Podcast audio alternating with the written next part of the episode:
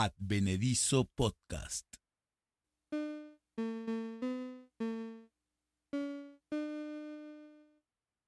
Pese a la corriente del material, el acabado era más que aceptable, con detalles azulinos sobre un fondo azul oscuro y aplicaciones de caucho negro en la palma y en el dorso.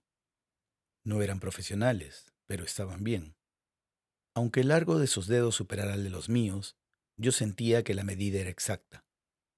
No aumentaban mi baja estatura, no me daban brazos más largos, tampoco me ayudaban a saltar lo suficiente para llegar a los ángulos superiores.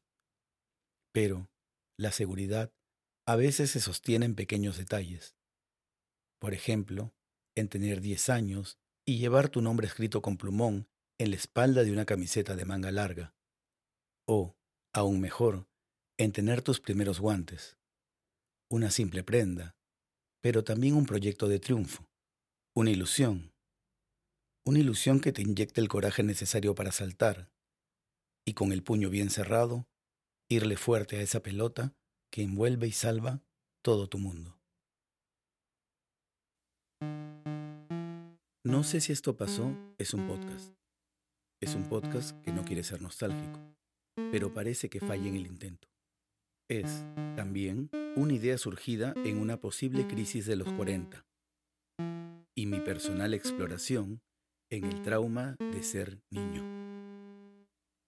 Texto y voz por Pepe Santana. Grabado y producido por Eduardo Chiqui Navarro en Estudio B.